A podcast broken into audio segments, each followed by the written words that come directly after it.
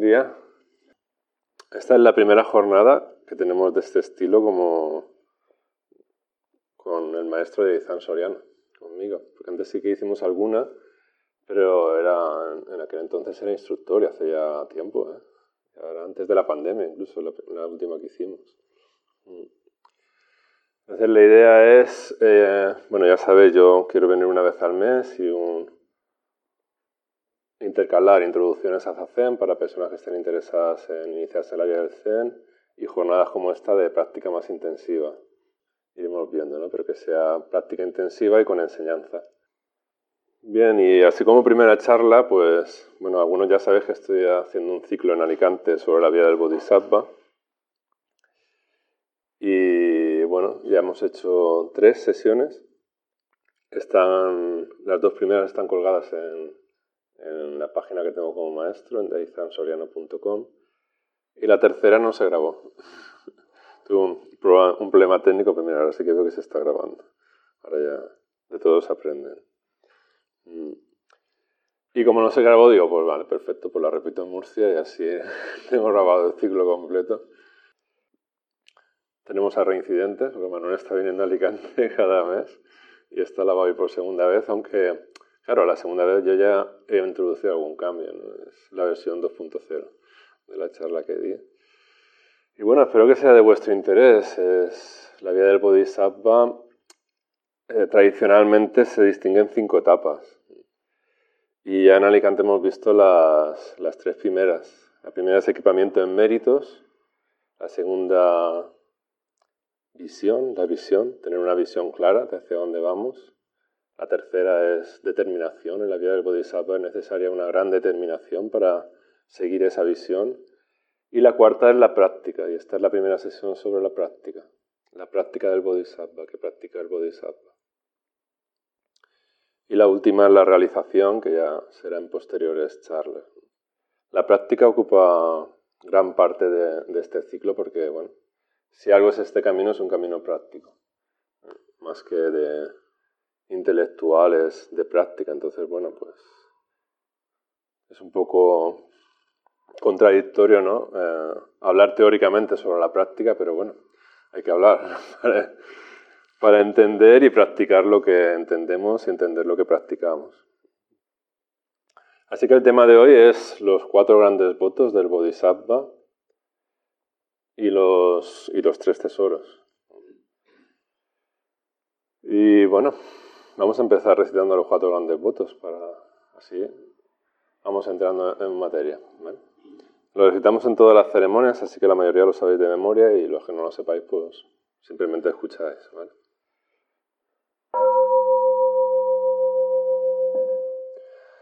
Por numerosos que sean los seres,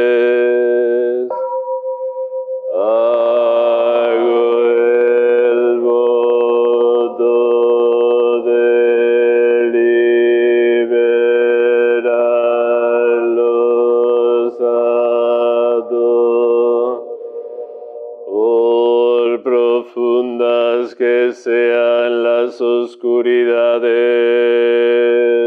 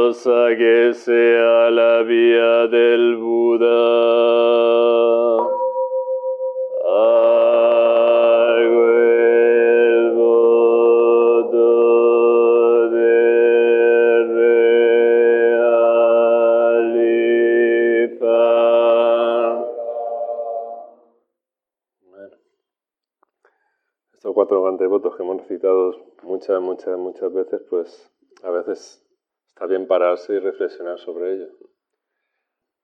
¿Qué entendemos por estos votos del Bodhisattva.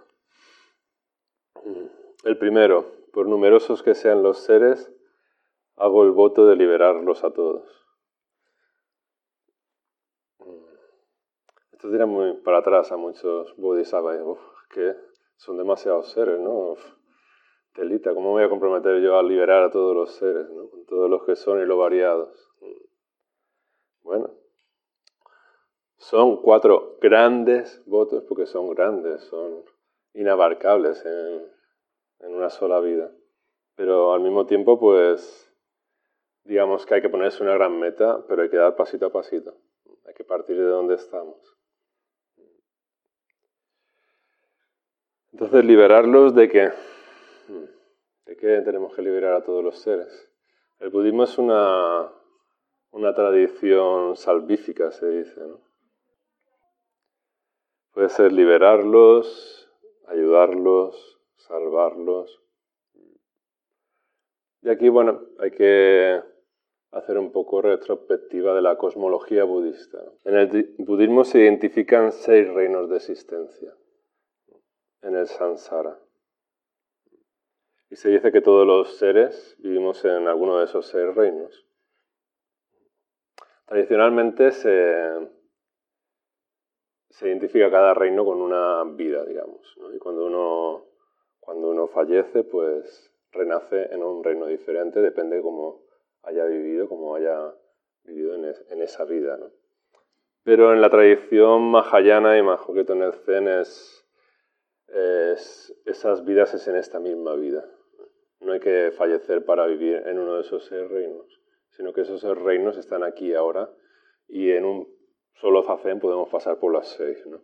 Podemos pasar desde el infierno hasta los cielos y volver a caer en los infiernos en una sola sesión de zazen.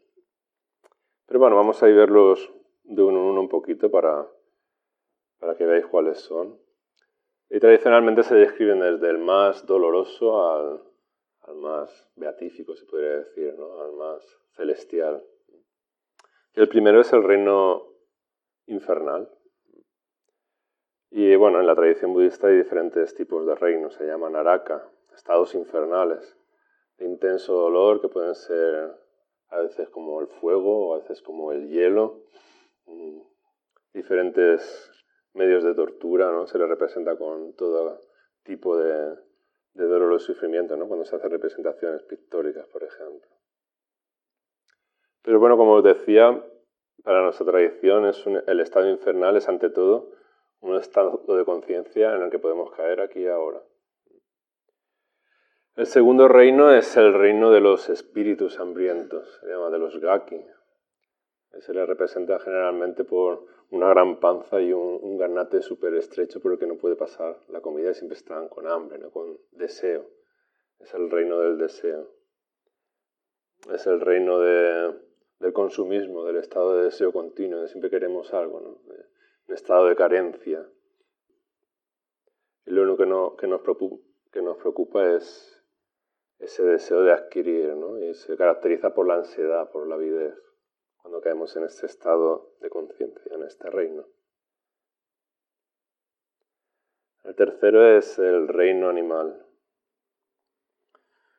que se caracteriza generalmente por el temor, por el miedo, comer o ser comido, y por la pereza, por la indolencia, por un estado de oscurecimiento óntico, De, de no saber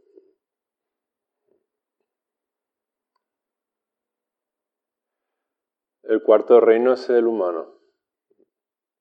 El humano está en medio, digamos, de, estos seis reinos. Es un estado, digamos que hay equilibrio entre el dolor y el placer. Hemos dicho que va de más doloroso a más a menor. Pues el humano está ni, ni completo dolor como en el infernal, ni, ni, ni placer como en el celestial. Entonces se dice que es el más adecuado para para despertar.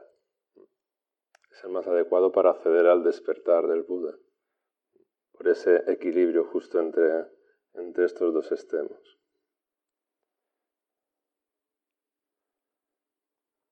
El quinto reino es el de los asuras, el de los guerreros. Se caracteriza por un egoísmo enérgico, por, por la actitud o la conciencia de querer ser superior a todos los demás. Este, estar siempre por encima. Es el mundo de los titanes, que se da mucho en el mundo de los negocios o de la política, por ejemplo. Y la lucha se caracteriza por la lucha por conseguir riqueza material infinita, y claro, todo eso va acompañado de desasosiego, sospecha, agresión, celos. Una lucha continua. Y por último, el reino celestial, colmado de placer, rapto, dicha, y tienen peligro de que, bueno, en ese estado de conciencia se puede caer en un estado de endiosamiento. Y aunque este mundo no es especialmente doloroso en sí mismo, el dolor proviene de la disilusión final en el que creyendo haber alcanzado un estado de dicha permanente, finalmente en este estado también la impermanencia al final aparece. Así desde la cosmología budista cada ser vive en uno de estos seis mundos.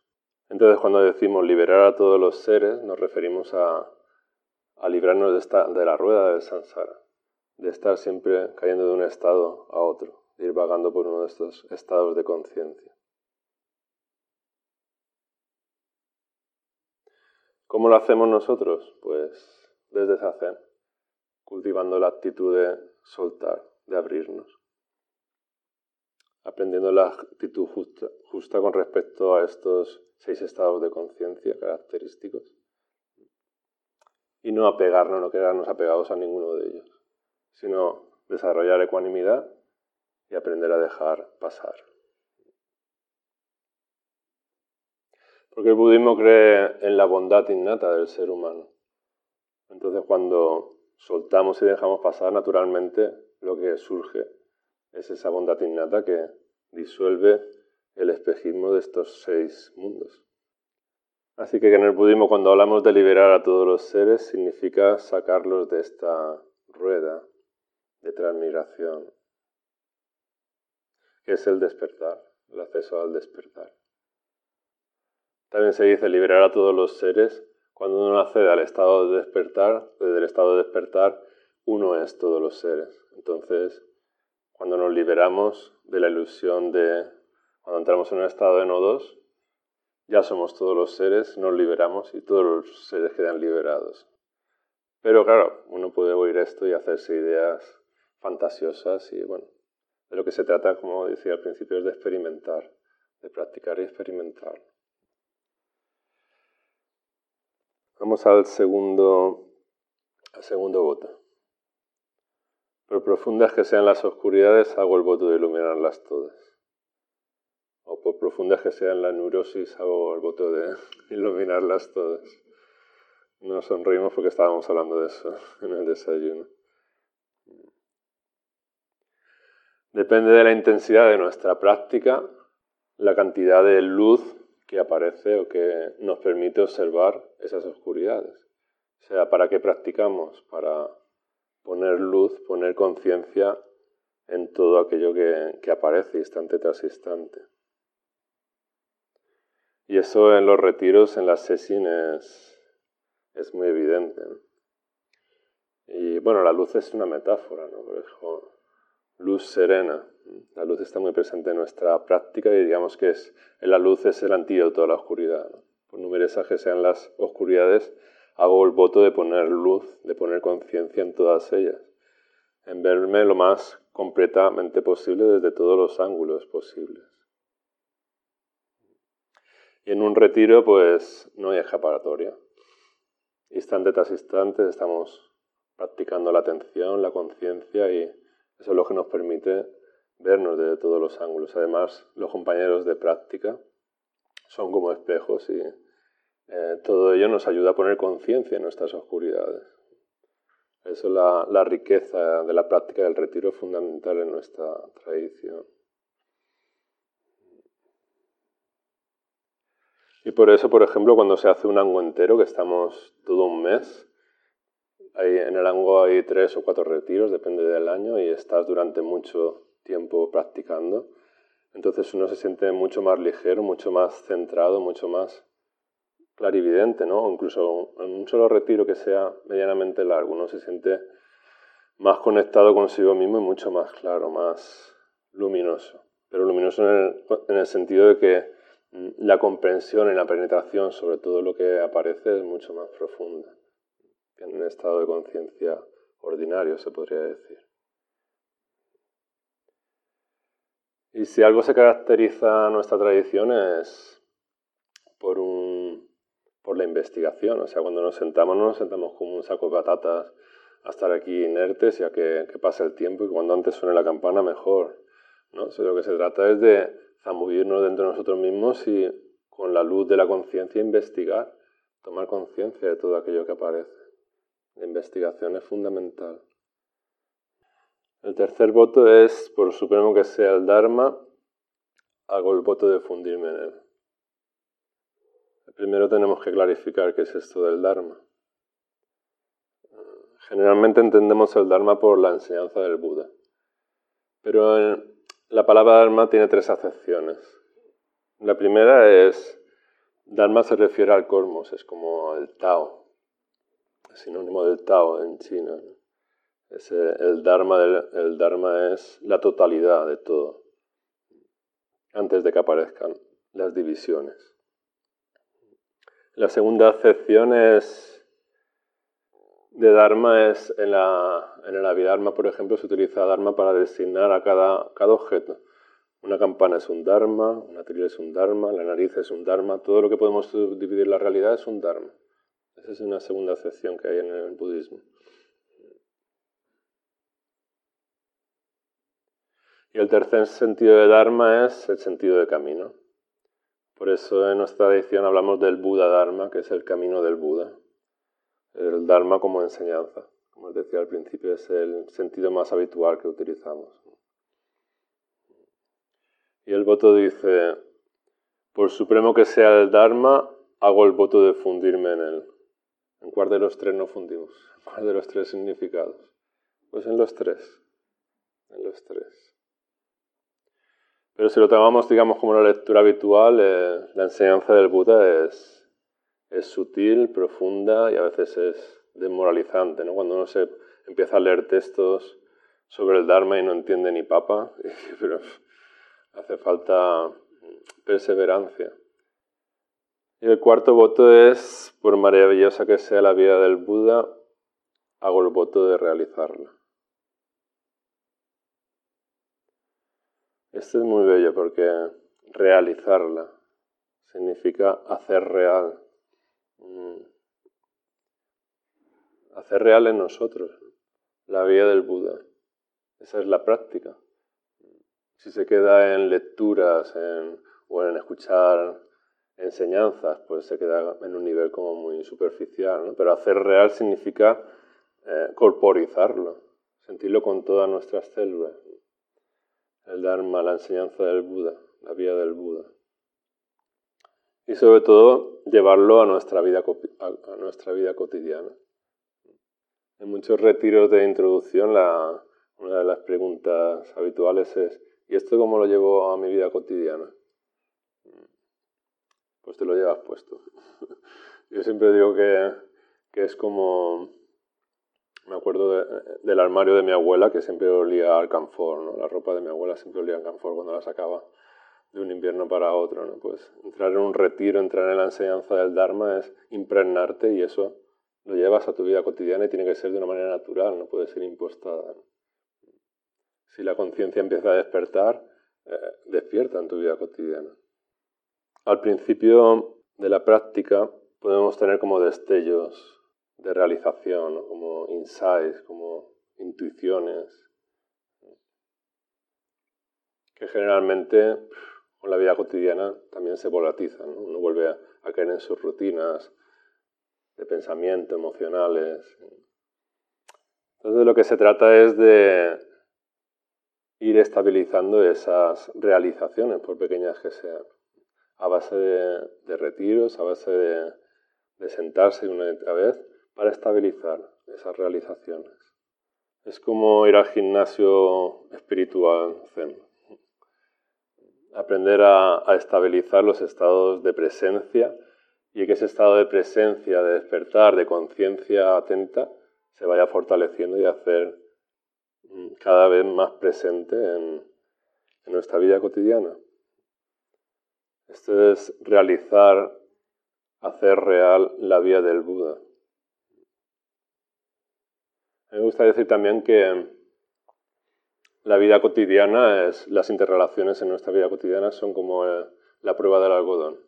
Uno puede retirarse a una montaña, ya sea luz serena o el quinto pino, y estar solo meditando, estar en samadhi profundo y un fogonazo, iluminación instantánea. Pero luego baja a la plaza del mercado y, y no se sabe relacionar con sus semejantes. Entonces, todavía hay que seguir trabajando. El estado de presencia que adquirimos en Samadhi es el que tenemos que cultivar en la meditación sedente, que es como un laboratorio, pero que luego llevamos a nuestra vida cotidiana. Y ese estado es un estado, en la tradición se le, hay varias metáforas para hablar de él. Pero bueno, a mí me resuena bastante el de la metáfora del espejo, que es un estado de conciencia en el que todo sucede, pero no nos quedemos enganchados a nada de lo que aparece en ese espejo. Y con esta metáfora sería el despertar consistiría en permanecer siempre en la presencia del espejo, sin intentar quedarnos atrapados a nada. Generalmente lo que consideramos bueno, agradable, deseoso, eso queremos que se quede, no queremos que se vaya y lo que nos parece, lo que juzgamos como desagradable, doloroso, eso, fuera, fuera, fuera, lo rechazamos, ¿no? Pero un espejo solo refleja, ni se apega ni rechaza. Esos son los cuatro grandes votos, pero luego el Bodhisattva también tiene que de alguna manera conectar con, con estos cuatro grandes votos, los tiene que ir clarificando en su propia práctica pero también está bien como clarificar un voto personal, digamos, más allá de estos cuatro que vienen preestablecidos, vienen de serie. ¿no? Y uno como apelar a ese voto interno, a esa guía interna que le ayuda a perseverar en la práctica. Porque, bueno, eh, el camino del Buda Dharma, el camino del Buda no es un camino de rositas. Hay obstáculos y no es fácil ni difícil, pero bueno, si uno no tiene una gran determinación y una visión clara, pues a primera de cambio, pues el, el, viento del karma, decimos, te saca y te lleva a otra cosa. Y bueno, pues ya cada uno internamente tiene que, que clarificar por qué está en, esta, en este camino y hacia, y hacia dónde va a dónde quiere llegar con él. Y bueno, hay muchas historias de muchos maestros en que más implícitamente, más explícitamente, pues está su voto. ¿no? El voto del maestro Dogen seguramente fue llevar el budismo auténtico de China, implantarlo en Japón, y esa fue la guía de su vida, ¿no? el leitmotiv de su motivación, de su voto interno. Y así hay muchos ejemplos, pero bueno, a lo que vamos es que cada uno tiene que encontrar su propio voto y además de estos cuatro grandes votos del Bodhisattva, pues conecta con su propio voto de Bodhisattva. Bien, esta era la primera parte de esta charla. Y la segunda son los tres tesoros, el Buda, el Dharma y la Sangha, que son como tres referencias fundamentales en nuestra práctica. aquí en, Murcia hemos hecho un par de consejos de la Sangha. En el consejo de la Sangha leemos el Kaimon, que son, eh, es un texto del maestro Dogen para conectarnos con la vida del Bodhisattva. Y voy a, leer, esto no lo leí la otra vez, en Alicante, pero ahora sí que lo voy a leer porque es la parte que hace referencia a estos tres tesoros. Y el maestro lo expresa con una claridad muy importante. Dice, a continuación, deberías tomar refugio en el Buda, en el Dharma y en la Sangha. Dice, hay tres aspectos en los tres tesoros. Primero, los tres tesoros absolutos. Annokutara Samyaku Sambodhi es el tesoro del Buda. Realizar la pureza y la verdadera libertad es el tesoro del Dharma. La virtud de la paz y de la armonía es el tesoro de la Sangha. Este es el aspecto absoluto de los tres tesoros. La segunda lectura serían los tres tesoros históricos. Dice, aquel que nació en este mundo y alcanzó la iluminación es el tesoro del Buda. Lo que el Buda alcanzó es el tesoro del Dharma. Aquellos que siguen al Buda y al Dharma forman la Sangha. Este es el aspecto histórico de los tres tesoros. Y por último, en tercer lugar, están los tres tesoros protegidos. Aquel que aparece en el cielo o en el mundo para guiar a los seres celestiales y mundanos y humanos es el tesoro del Buda. La verdad que se manifiesta a sí misma a través de las enseñanzas de Buda, que está recogida en las escrituras para guiar a los seres animados e inanimados, es el tesoro del Dharma. Y aquellos que ayudan a los demás a aliviar su sufrimiento, liberándoles de la casa en llama de los tres mundos, forman el tesoro de la sangha. Este es el aspecto protegido de los tres tesoros. Solo cuando tomas refugio en el Buda, en el Dharma y en la sangha, mereces ser llamado discípulo del Buda y adquieres la cualificación necesaria para recibir los demás grandes preceptos de los Budas. Los demás grandes preceptos de los Budas son las siguientes charlas que, quedan en, este ciclo. Pero vamos a, ver estos tres primeros preceptos a toma de refugio en el Buda, en el Dharma y en la Sangha. Como ya habéis visto, incluso el maestro Dogen habla de un aspecto histórico. El tesoro del Buda es el Buda Sakyamuni, el Buda histórico. Mm. A través de él, a través de su realización espiritual, pues hizo real, corporizó el despertar. Y sus seguidores, pues, debemos estudiar lo que él nos legó, ese camino que él encontró para llegar a ese despertar. En nuestra tradición entramos en un linaje espiritual a través del Kesyumyaku. Todos los que nos hemos ordenado Bodhisattva tenemos ese cuadradito que tenéis, no sé si lo habéis abierto alguna vez. no sabéis ni lo que hay. Pero no lo habéis abierto. Pues ese es un linaje de sangre espiritual. Si habéis estado en Luz Serena, os habéis visto fotos, creo que en el calendario del año pasado estaba. Es el monolito que hay en el círculo, esa forma que tiene redondeada en la cabeza y va haciendo así unas líneas. Son los diferentes linajes de la tradición. Voy pasando de maestros a discípulos entonces, entrar en el refugio del Buda significa refugiarse o enfocarse finalmente en nuestra propia capacidad de despertar, en nuestra propia naturaleza de Buda.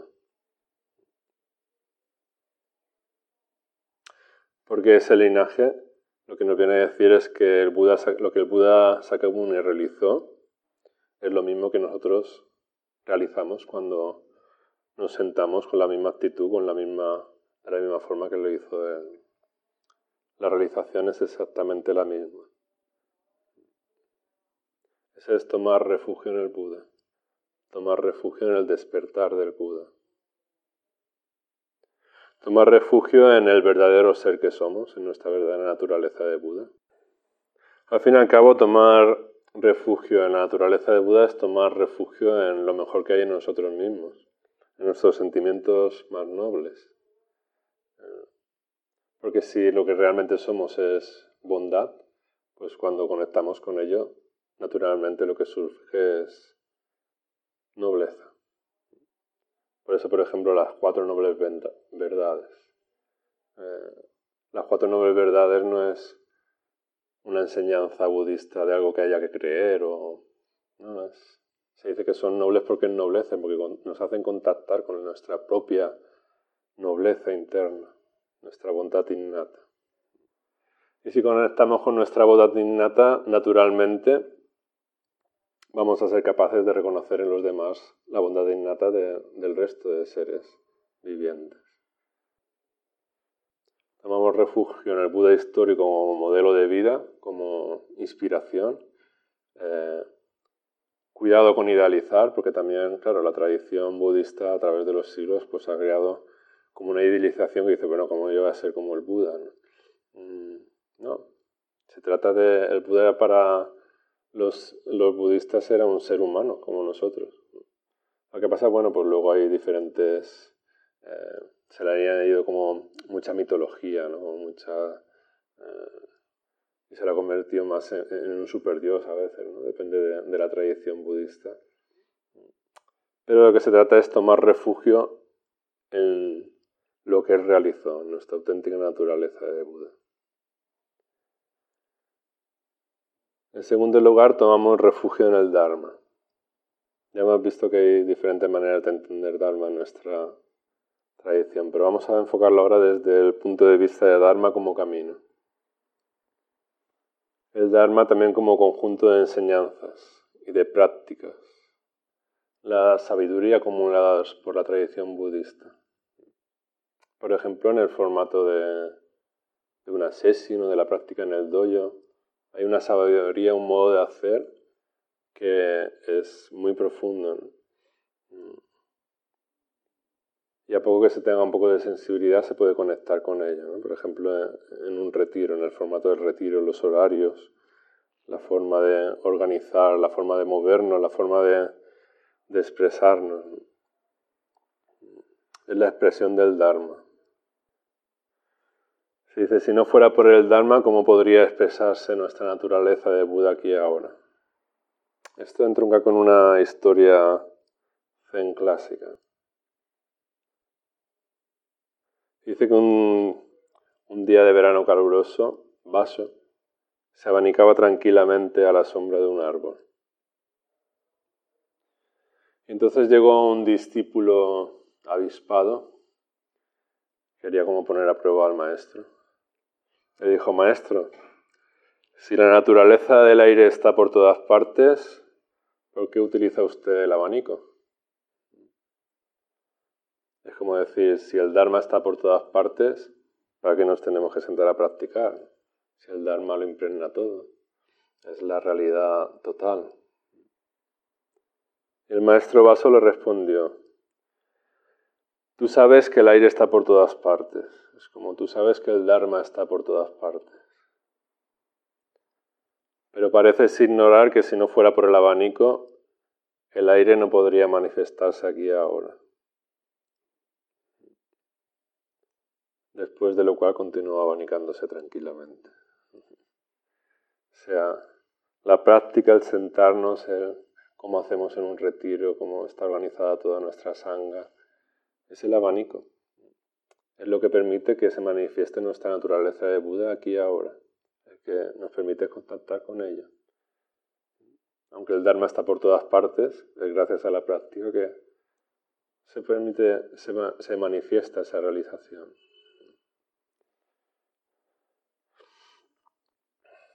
Por eso el Dharma debe ser considerado como un tesoro precioso. No consiste solo en, leer en oír enseñanzas, aunque eso está bien.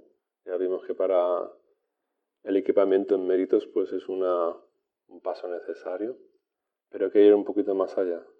Hay que conectar profundamente con el Dharma para poder abarnicarnos para poder realizarlo. Uno puede tener el Dharma delante de sus narices y no darse cuenta. Luz Serena está camino a Casas del Río, que es una pedanía de Requena. Y bueno, muchos coches pasan por la puerta y ven la entrada de Luz Serena y dicen, oh, esto debe ser un restaurante chino. no ven un templo, ni ven Dharma, ni nada. Y si entran dentro, ven a gente extraña, gente tal, y pueden tener el Dharma delante de sus narices y no ver Dharma. Porque encontrar el Dharma pues, requiere un equipamiento en mérito, requiere una madurez interior, requiere una conexión con lo que ahí se está haciendo. Y tomar refugio en el Dharma tampoco significa esconderse del mundo, no significa adherirse a una nueva ideología, unas enseñanzas, en creer ciegamente en algo. Mm, no, eso no es entrar en el refugio del Dharma. Tomar refugio en el Dharma significa tomar refugio en la enseñanza del Buda para, a través de su sabiduría, manejarnos en nuestra vida cotidiana. Y la vida cotidiana es, por definición, cambiante, siempre diferente, viva. Y no podemos encerrarla en categorías o en estructuras, sino que hay que estar bien despierto para, según las circunstancias, tomar como guía el Dharma, pero actuar según las circunstancias. Si está programado empezar el techo a las 11 menos cuarto y hay que desayunar, pues uno, con sabiduría, pues Igual que hemos recitado los cuatro grandes votos, también este refugio en el Buda, el Dharma y la Sangha también lo recitamos por las mañanas. Es el Tisarana. Lo que pasa es que es Budan Saranan Gachami, Dhaman Saranan Gachami, Sanghan Saranan Gachami. La traducción es tomo refugio en el Buda, tomo refugio en el Dharma, tomo refugio en la Sangha. Y finalmente la Sangha. La Sangha. Ay, la Sangha. ¿Cuántos dolores de cabeza queda la sangre? Ay, si, si uno estuviese en una montaña solitario, sería súper fácil iluminarse. Pero con la sanga, madre mía.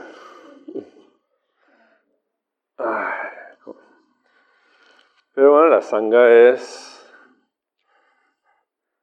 al fin y al cabo, es, somos los compañeros de práctica, es una lectura obvia. Hay que tener en cuenta que desde la tradición budista Sangha, estrictamente Sangha es considerado un maestro con sus discípulos.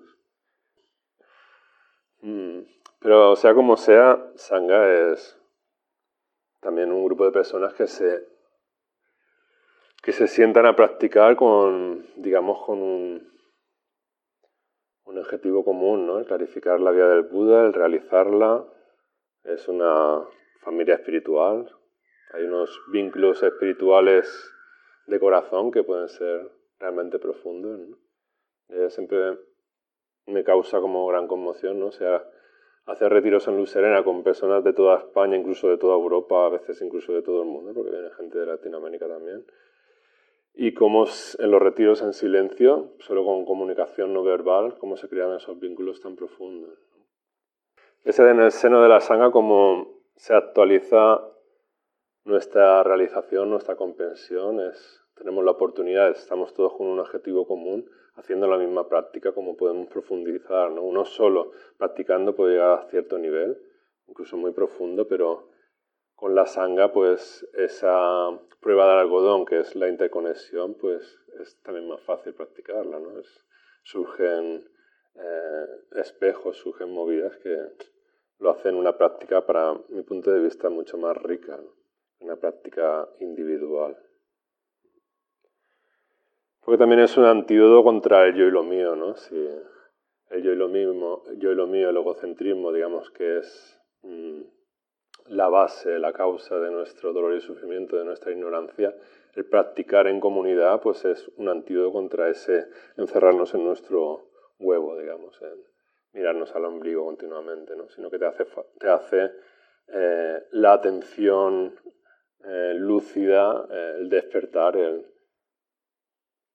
ir observando, ir despertando en las interrelaciones, en todo lo que se va moviendo cuando interactuamos con otros seres humanos, por ejemplo. Porque al fin y al cabo estamos completa y absolutamente interconectados los unos con los otros. Una de las grandes ilusiones es creernos que nuestro yo está de la piel para adentro. Y cuando uno va despertando se va dando cuenta que estamos completamente interconectados y somos vasos comunicantes. Y conforme vamos despertando, realizando el despertar del Buda, pues la sangha se va ampliando a, primero a, los seres que tenemos más cercanos a nosotros, pero luego a, nuestra sociedad. puede ser una, una planetaria, ¿no? conforme vamos ampliando nuestra conciencia nuestro despertar. Este también puede ser para las sangas un antídoto al pensamiento sectario, ¿no? Creernos que nuestra sanga es chachipiruli y el resto pues es chusma, ¿no? por ejemplo. Pues hay que tener cuidado con, con eso también. Porque en el sentido amplio, la sanga somos todos los seres de este planeta.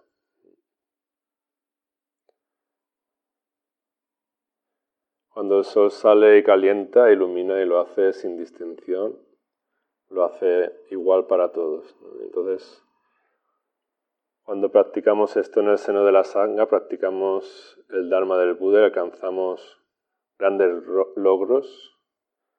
Y si son reales, eso lo hacemos por el bien de todos los seres. Esto al principio es, es complicado, pero bueno, a base de practicar vamos adquiriendo realizaciones.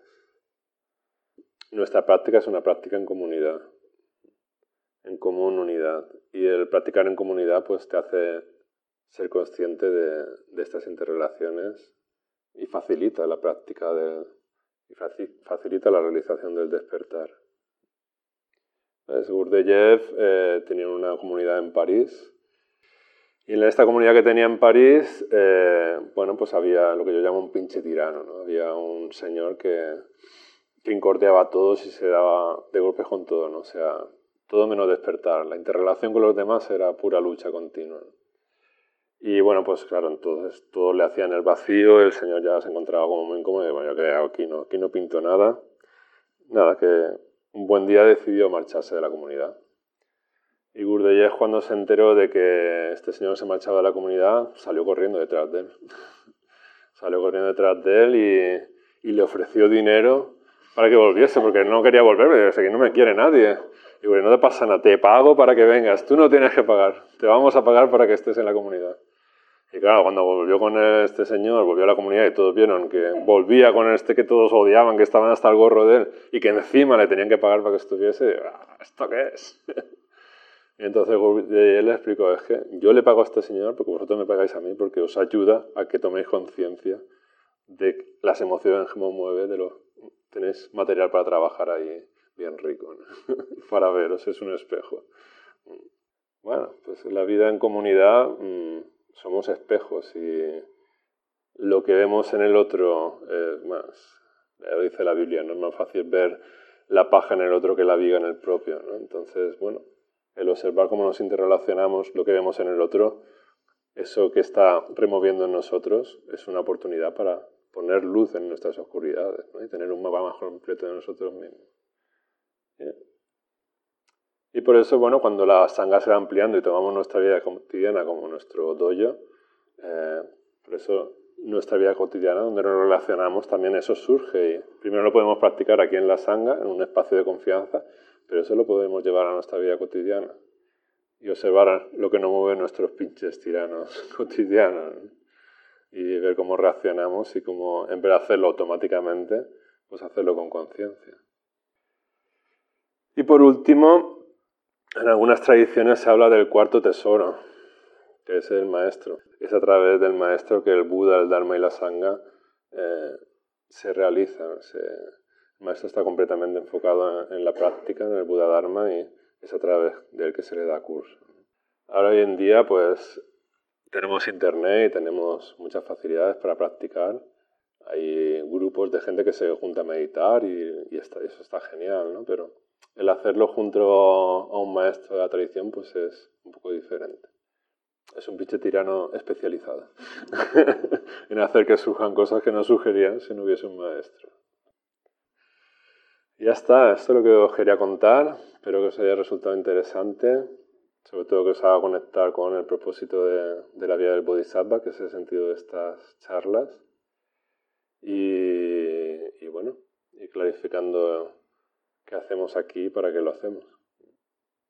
Y sobre todo que, bueno, que caminemos juntos en este, en este camino.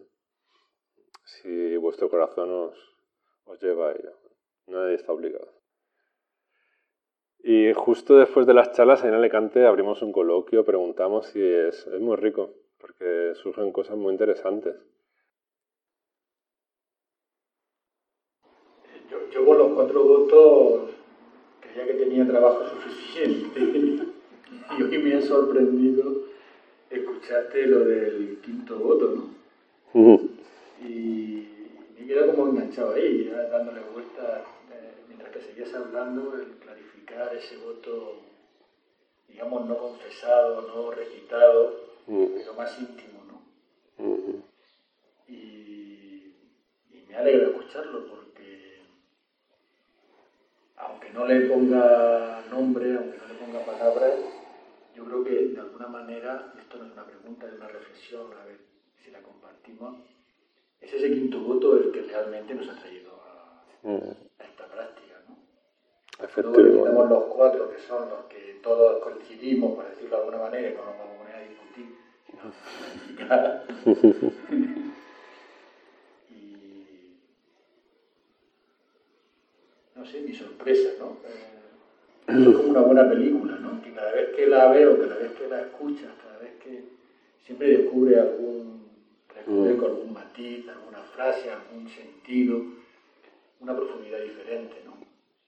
Mm. Y, la mente principiante, que a veces perdemos algunos, los que nos creemos que porque llevamos muchos años, tenemos muchos años de práctica y como a mí me gusta decir, no son muchos años, no son 40 años de práctica, no son 20 años de práctica, sino 20 veces un año de práctica de, experiencia. ¿no? Y esto es, esto es lo que a veces yo tengo que prestar atención para no caer en esa mm. trampa. Pues me alegro, me alegro mucho que comparta la reflexión, porque por ejemplo de esto no hablé en Alicante, eso es de las incorporaciones nuevas. Porque claro, también como maestro, eh, conforme vas profundizando vas, van saliendo cosas nuevas, ¿no? Y el, el enseñar lo que te haces también es aprender al mismo tiempo. Y esto, por ejemplo, me ha surgido después. Justo ha sido como un fruto de cuando das enseñanza, pues como que plantas semillas y vas tirando del hilo y surgen No lo tengo ni los apuntes, a lo mejor luego cuando lo vaya a decir en agosto ya no se me olvida. Pues saldrán cosas diferentes. Esto ha salido hoy, eso no estaba, no estaba previsto. Gracias por, por compartirlo, porque yo sí que lo creo así. ¿eh? Sí, a mí me surgió, me ha surgido pues justo clarificando esto cuando van de votos, y bueno, pero ¿y tú qué? Esto es lo que dice, eso es lo que está escrito, lo que viene de serie, ¿no? Como decías, pero ¿y tu voto cuál es? ¿Por qué clarificar eso? Realmente el camino es largo y, y profundo y si uno no está bien arraigado en lo que realmente cree, pues... Pero luego, bueno, cuando se va clarificando es como un refugio, ¿no? como el volver a ese, a ese voto, ¿no? a, a esa intención.